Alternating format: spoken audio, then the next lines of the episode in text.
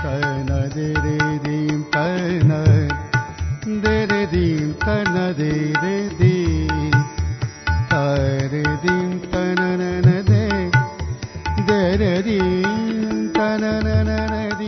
नमस्कार उज्यालो रेडियो नेटवर्कको कार्यक्रम श्रुति सम्वेकबाट प्राविधिक साथी सशिन्द्र गौतमसँगै म अच्युत घिमिरेको स्वागत छ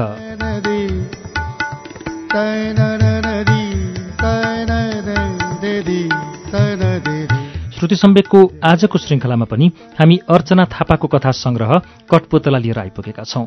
गएको मंगलबार हामीले कठपुतलाभित्र संग्रहित एउटा कथा सेतो बासना सुनाइरहेका थियौं र समय अभावले त्यो कथा आधा वाचन गरेर छोडेको थिएँ। अब आजको श्रृङ्खलामा यसैको बाँकी अंश सेतो बासना सुनाउने गरी आएको छु। यो पुस्तकको अगाडि नयनराज पाण्डेले लेख्नुभएको सानो भूमिकाको अंश छ। कथाबारेका शास्त्रीय परिभाषाबाट हटेर र पठनको कर्मकाण्डीय ढाँचाबाट मुक्त भएर कथालाई पढ्ने र बुझ्ने प्रयास गर्ने हो भने लामा कथाहरूको संग्रह कठपुतलाले तपाईँ हामीलाई नयाँ खालको कथालोकमा लगेर आख्यानको नयाँ बान्कीसित परिचित गराउँछ। मेरो बुझाइमा पछिल्लो एक दशकताको आख्यान साहित्यमा उपल्लो स्थान राख्छ यो संग्रहले भनेर लेखक नयनराज पाण्डेले यो कथा संग्रहलाई भन्नुभएको छ। कठपुतलाकै बारेमा कठपुतलाको पछिल्लो पृष्ठमा प्रकाशन गृहले लेखेको छ प्रत्येक कथाले बहुल विषयलाई समेटेका छन् र परालक्षणा एवं अर्थान्तर प्रयोगले गर्दा नियन्त्रित अर्थ अभ्यासलाई भत्काउने प्रयास गरेका छन्। कथाहरूमा जटिल मानवीय तत्त्व अस्तित्व सङ्घर्ष पारम्परिक पुंसत्व प्रपञ्च कुण्ठित वृत्ति र विभेद समाज र लोकलाजको डरले झेलिएको मनोविज्ञान पौराणिक ऐतिहासिक र काल्पनिक दृष्टान्तका साथै भविष्यमा हुन सक्ने रोबोटिक युगको विकास र विसङ्गतिपूर्ण परिकल्पना पनि छ। कथा लेखनका परम्परागत परिभाषाको बन्धनबाट मुक्त छन् कठपुतला संग्रहका कथाहरू।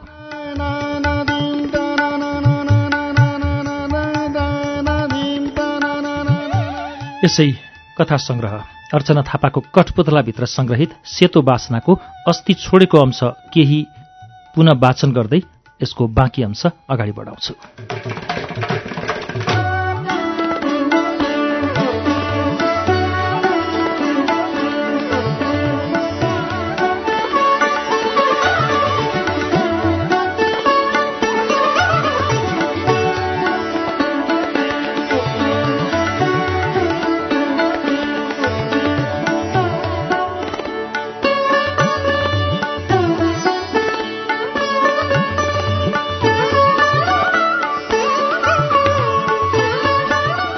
अनन्य सखीको विद्रूप स्थिति देखेर किङ कर्तव्य विमूढ थिए। तुषार मल्लिका किरण र प्रेमा। किरणको मुटु चर्किएको थियो भने सधैँ हाँस्ने प्रेमाको बोली हराएको थियो। उसका आँखाबाट बरबरी आँसु झर्न लागे। छु आए छु मस्यो दिमाग भुट्या भुटाइ छ। ढोका खोलौँ भने बाहिर हिँड्ली माथिबाट हाम फाल्ली एक थोक पिरो र भने। उसको पछि पछि लागेर साध्य भएन। निद्रा लाग्ने औषधि खुवाए पनि आँखा झिमिक्क गरेकी छैन। कोठाभित्रबाट चोटपटक लाग्ने सबै सामान निकालेका छौँ। क्यार्नु आफैलाई चोट पुर्याउँछ भन्ने डर। बुढा नीलकण्ठा एउटा जान्ने माता छन् अरे। माताले अक्षता फुकेर दियो भने राम्रो गर्छ भन्छन्। पहिला त एक्लै सबै ठाउँमा पुग्थे। तर अब यो बुढेसकालमा मेसो पनि पाउँदिन। कतै ठेस लाग्यो भने आफै पुर्लुक्कै डल्छु भन्ने डर। थला परे भने यसलाई कसले हेर्छ? एकको दुःख जुल आमैले फेरि सबकोले आँखा पुछिन्।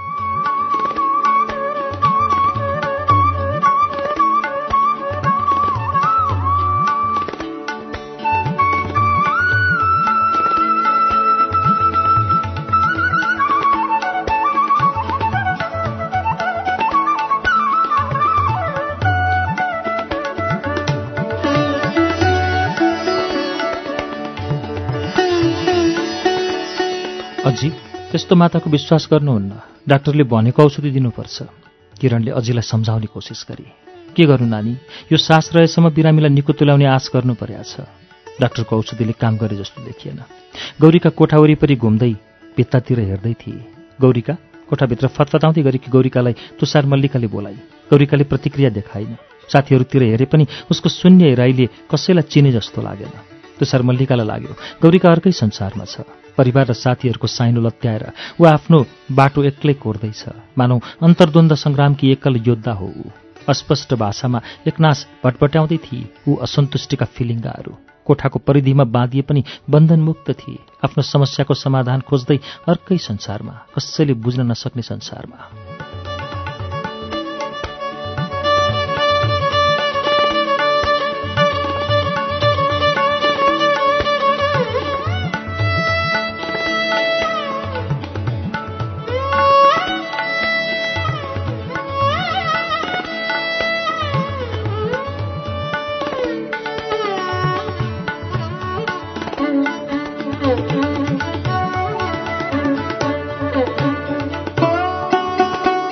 बनेसम्म त औषधिले काम गर्नुपर्ने हो।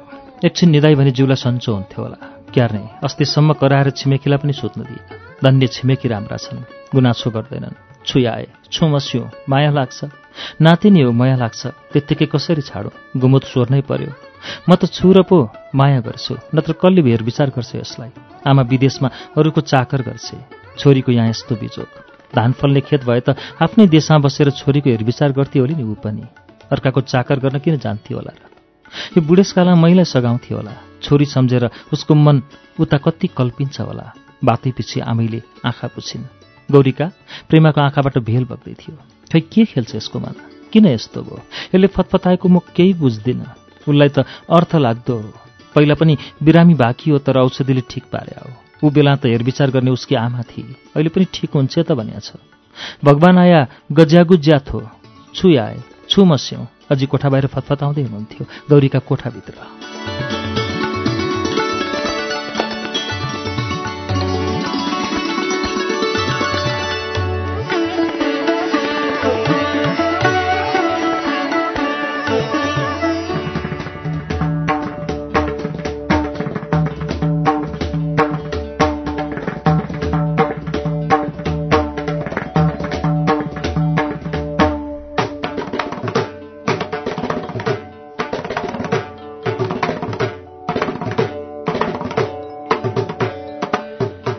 प्रेमालाई असह्य भयो। उसले किरणलाई जाउँ इसारा गरी अजितलाई मद्दत गर्न मन भए पनि कसरी मद्दत गर्ने थाहा थिएन। तर त्यहाँ बसेर साथीको हालत पनि हेर्न सक्ने स्थिति थिएन। भारी मन लिएर उनीहरूले अजितसित विदा मागे। खोरभित्र थुनिएकी बगिनी जस्तै छटपटाउँदै गरेकी गौरिकाको स्वर मधुरो हुँदै जाँदै थियो। अन्तत निद्राको औषधिले काम गर्न थालेको थियो सायद। कोठाबाट बाहिरिएर तिनैजना साँगुरो काठको भर्याङ छेउमा उभिए। तुषार मल्लिकाले सानो चिर्कटोमा तीनजनाको फोन नम्बर लेखी। केटीलाई चिर्कटो दिँदै मद्दत चाहिएमा कुनै एउटा नम्बरमा सम्पर्क गर्न भनी हराई भर्याङबाट ओर्लिँदा तिनैजना मौन थिए। औपचारिक साथी मात्रै बन्न सकेकोमा विस्मात बोकेर फर्के उनीहरू। गौरिकालाई भेट्न आएका उनीहरूले गौरिकालाई भेट्न सकेनन्। भर्याङ ओर्लिँदासम्म पनि अजीको द्रवित स्वर उनीहरूको कानले टिप्दै थियो के हेरेकी भुइँमा यस्तरी? के खोजेकी होला? क्यार्नु लौ लौ सलफुस्क्यो लौ लुगा च्यात्न लागेकी हो कि क्या हो? एकको दुःख जुल। मैया मैया के भो भगवान आया गज्यागु ज्याथ हो।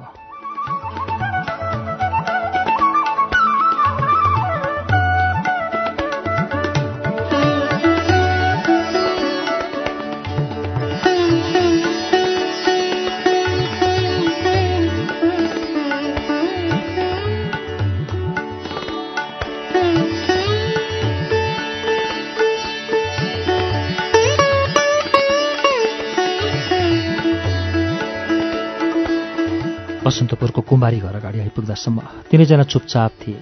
एकाएक तुषार मल्लिका रोकिए उसको अनुहार नराम्ररी खुम्चेको थियो। आफैसित बोले जस्तो गरेर भट्ट्याउन थाले। कुमारी पुज्ने देशमा किन छोरी बुहारी बहलाउँछन् कलिलो दिमागमा रोपेका आस्थाका जरा जागिन थालेपछि सोच र विचारले पिरोल्न थाल्छन्। परिवारबाटै प्रताडित हामी समाजको त के कुरा गर्नु? सचेत सोच अठ्याउने आस्थाका विषालु जरालाई उखेलेर फाल्ने कोसिस गर्यो भने पहिला विरोध त परिवारभित्रैबाट हुन्छ। परिवारबाट निष्कासित हुने प्रताडित हुने डर कति हो कति डर? प्रश्न गर्ने हिम्मत कसको र? किरणले होमा हो मिलाई। त्यही मानसिकताले त बनाएको छ हामीलाई निम्छरो कैदी। के गर्न सक्छौँ हामी? हामी केही गर्न नसके पनि मिलेर चिच्याउन त सक्छौँ। अरूलाई अरण्य रोदन लागे पनि हामी मिलेर सामूहिक क्रन्दन गर्न सक्छौँ। चुपचाप सहनु भनेकै मानवताको सबैभन्दा ठूलो शोषण हो।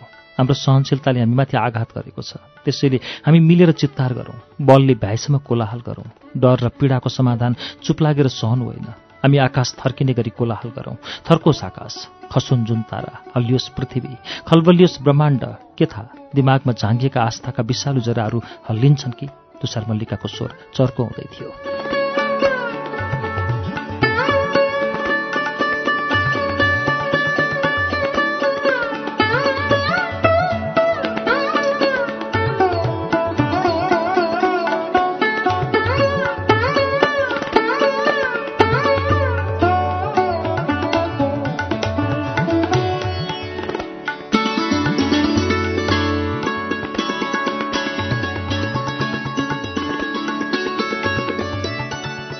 तुषार मल्लिका एकाएक आक्रोशित भई उसले कसलाई सम्बोधन गरेकी हो?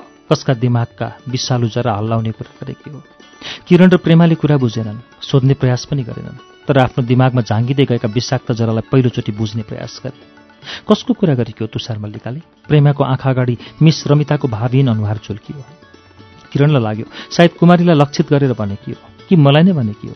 सायद हामी तिनैजनाप्रति लक्षित थियो उसको आक्रोश। के हाम्रा दिमागमा झाँगिँदै गएका जराले पनि हाम्रो सोचलाई अठ्याउँदैछन्? हामीलाई कैदी बनाउँदैछन्?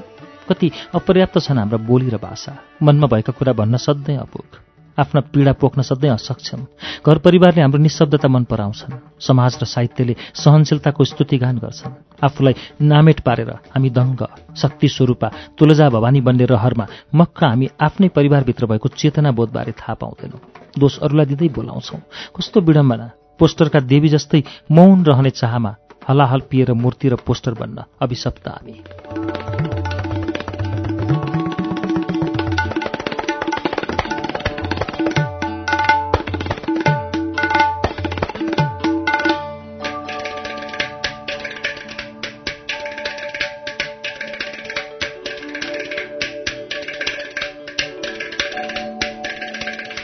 तुषार मल्लिकाको रोष चुलिएको थियो।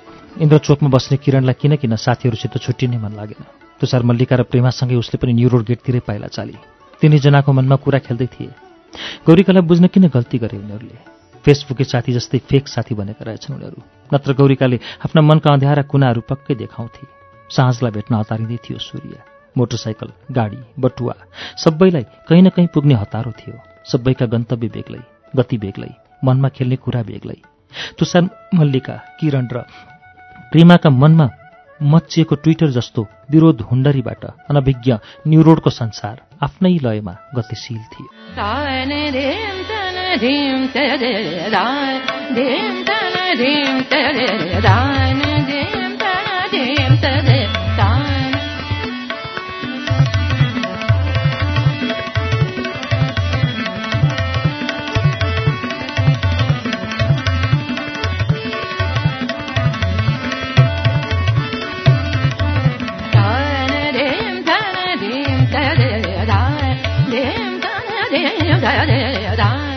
Dark room.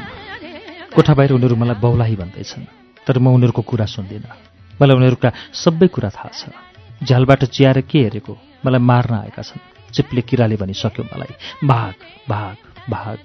फोन चोरे किताब छैन। थैली खोइ मेरो थैली खोइ सुत्दिनँ। म आँखा खोलेर बस्छु। हेर्छु उनीहरूलाई। मलाई कोठामा थुन्छन् भुइँमा सुत भन्छन् म राति यही झ्यालबाट निस्केर जान्छु र बाहिर रुखमा हालेको पिङमा मचिएर माथि माथि जान्छु हावा जस्तै। म पिङ खेल्छु रुखमा पिङ हाल्छु र गीत गाउँछु। तप तप। सेतो छिरबिरे फुल झर्छन्। म पिङमा माथि माथि जान्छु र माथि। पैसा छैन मसित। पैसाले बदाम र चटपटी किन्छु पैसा छैन मसित। मेरो थैली खोइ दसैँको पैसा छ मेरो थैलीमा बाँधेर राखेको छु। मैले राखेकी छु मेरो रातो थैली म कसैलाई दिन्न? मेरो रातो थैली खोइ मेरा सबै सामान चोरेका छन् मलाई बौलाइ भन्छन्। मेरा दुश्मनहरूले मलाई बिस खुवाउँछन्। खोल ढोका मलाई निकाल यहाँबाट। ढोका खोल निकाल। मलाई मार्न बन्द गरेका छन्। अनि म पनि भाग्छु म ऊ त्यो झ्यालबाट भाग्छु।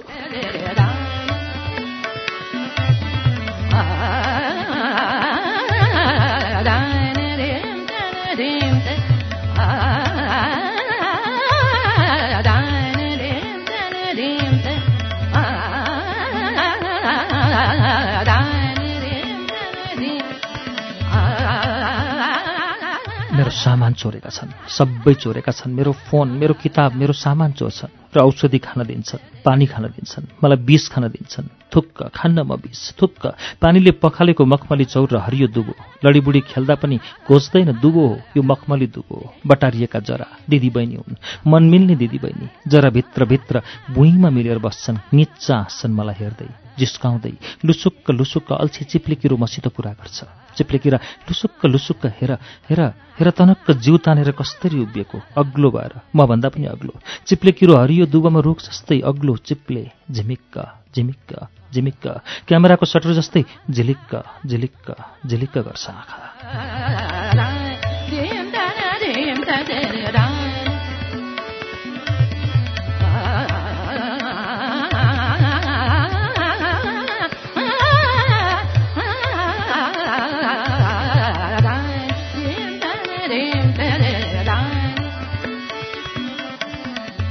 चिप्ले किरो भाग यहाँबाट भाग ज्यान जोगा आफ्नो। भुइँ पनि भाग्छ। भाग सर्लक्कै। अग्लो मभन्दा कति हो कति अग्लो। पानीबाट छप्लाङ छप्लाङ गर्दै सेतो। आङ तान्दै उभिएको सेतो चिप्लेकिरो होइन सेतो होइन होला। खै थाहा छैन मलाई। केही कस्तो घाम लागेको दिन मलाई घाममा राखेर मार्छन् उनीहरूले। कुरा गर्न दिन्नन् मैचा मैचा कम्पार्ड जाँच दिएर पास भएकालाई कति न पढ्या रे। मेरा सबै किताब लुकाएका छन्। खोइ मेरो फोन। खोइ आँखा झिमिक्क झिमिक्क झिमिक्क। झिमिक्क क्यामेराको सटर जस्तै झिलिक्क झिलिक्क झिलिक्क गर्छ। मुख बङ्ग्याउँदै भाग त पनि भाग दुबका जरामा दुबका घाम। म त्यो रुखमा चढ्छु। मलाई मार्छौ तिमीहरूले सेतो बास्ला।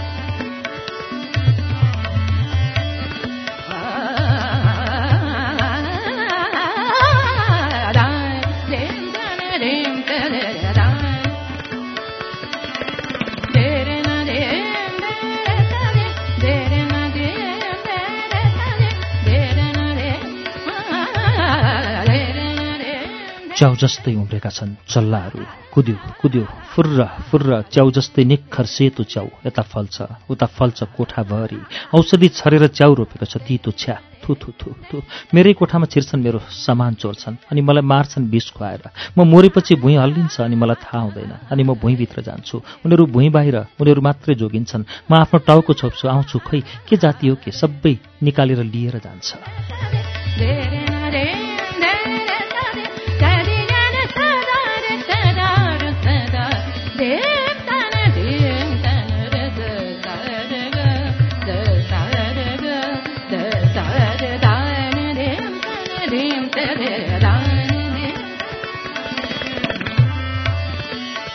म आफ्नो भुइँभित्र जान्छु। उनीहरू भुइँ बाहिर उनीहरू मात्रै जोगिन्छन् म आफ्नो टाउको छोप्न आउँछु। खै के जाति हो के सबै निकालेर लिएर जान्छ सेतो बास्ना? मेरो फोन थैली सबै लिएर गयो किताब पनि छैन। फित्ता खोइ मेरो फित्ता खोइ खान्न। म तेरो केही पनि जा थुक्क बिस दिन्छन् मलाई। तितो तितो थुक थुक थु टाउकोमा दुखाउँछन् मलाई पिट्छन् सेतो बास्ना। Help me someone help me they are killing me help help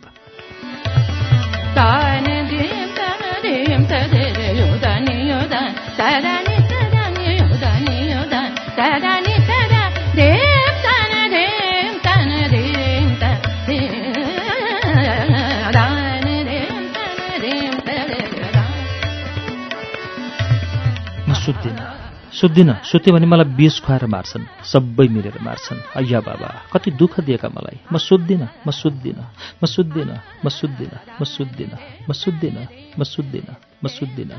म कोठाबाट भाग्छु म यहाँ बस्दिनँ। म कोठाबाट भाग्छु भाग्छु भाग्छु निस्किन्छु। मैचा र म कोठाबाट भाग्छु।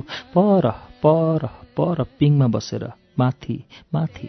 माथि माथि जान्छु। मलाई यहाँ थुनेर राख। म जान्छु उता पर। उता पर माथि। कि त्यति त्यति हाँस्छन्। कि त्यति त्यति हाँस्छन्। मेरो टाउकामा हिर्काउँछन्। सल्याक्क सल्याक्क गरेर टाउकाबाट सबै निकाल्छन्। लामा लामा सेता चाउचाउ जस्तै गडौला जस्तै तप तप तप झरेका छन्। चारैतिर तप तप तप।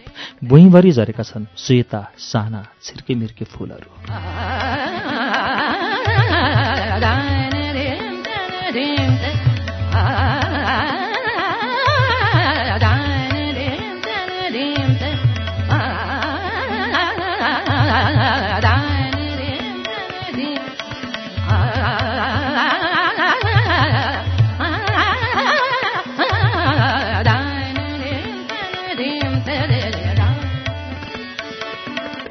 हाँस्छन् मेरो टाउकामा हिर्काउँछन्। सल्याक्क सल्याक्क गरेर टाउकाबाट सबै निकाल्छन्। लामा लामा सेता चाउचाउ जस्तै गडुला जस्तै चौरभरि छिर्की मिर्के फुलहरू।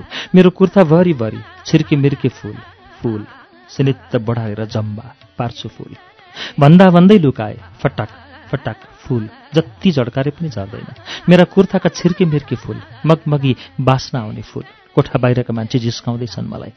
मलाई मलाई यी फूलको सेतो बास्नामा उड्न सक्छु म। माथि माथि आकाशमा।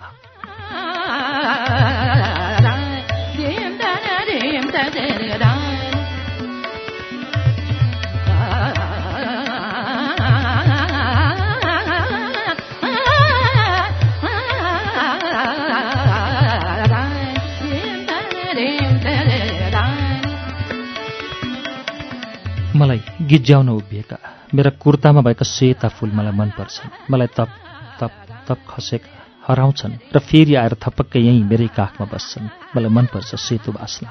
म सेतो भित्तोको सेतो बास्ना हुँ। भित्ता सेतो म सेतो फुल सेतो सबै सेतो म सुत्दिनँ। ऊ सुत्छे थपक्क सुत्छे भुइँमा सुत्छे मलाई पनि सुत भन्छे। ऊ तर म सुत्दिनँ। सुत्दिनँ। सुत्दिनँ म सुत्दिनँ भाग्छु म यहाँ बस्दिनँ म कोठाबाट निस्किन्छु निस्किन्छु मैचा मैचा मैचा